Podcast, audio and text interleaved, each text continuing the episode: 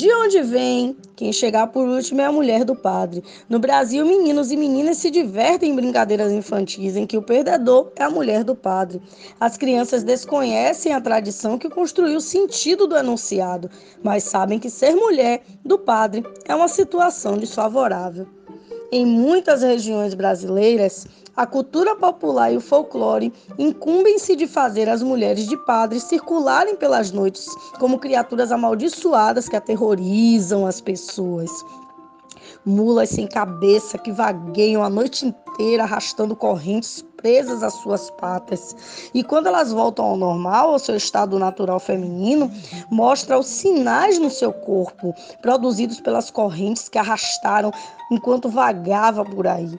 Esse tristíssimo fadário faz parte da sua penitência pelo seu pecaminoso viver. Já para o padre se purificar dos seus pecados, ele deveria amaldiçoar a abarregães, que eram como eram chamadas as mulheres do padre criminosas, jocosas, mulas sem cabeça, antes vista pela sociedade como algo para se combater. A mulher passa então a ser ridicularizada pelo imaginário popular.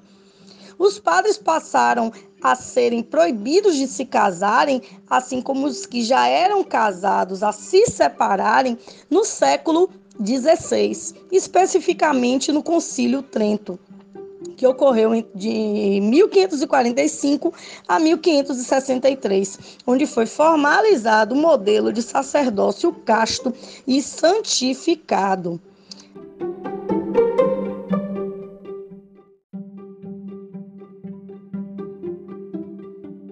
Eu aposto que vocês não conheciam essa curiosidade. Se gostou, então dá um joinha e compartilha, ok?